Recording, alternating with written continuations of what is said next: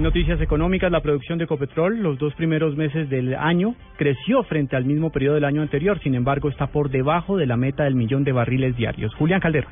Juan Camilo, la petrolera estatal inició 2015 con cifras récord de producción en algunos de sus campos, pues en enero la producción de Ecopetrol superó los 726 mil barriles diarios en promedio y en febrero la cifra fue de 725 mil. Estos son 20 mil barriles por día más que lo registrado en el mismo periodo de 2014. Esto se debe principalmente a las producciones récord en campos como Castilla y Chichimene, ubicados en el Meta, en el campo La Cira Infantas en Magdalena Medio. Se destacan los campos de Castilla operado directamente por Ecopetrol que alcanzó una cifra superior a 100 124 mil barriles diarios de petróleo en febrero el campo La Sierra Infanta, donde hay operación junto con Oxy, que logró producir 40.566 barriles de petróleo equivalente hasta el pasado 5 de marzo, una cifra que no se registraba desde, desde 1945. Julián Calderón, Blue Radio.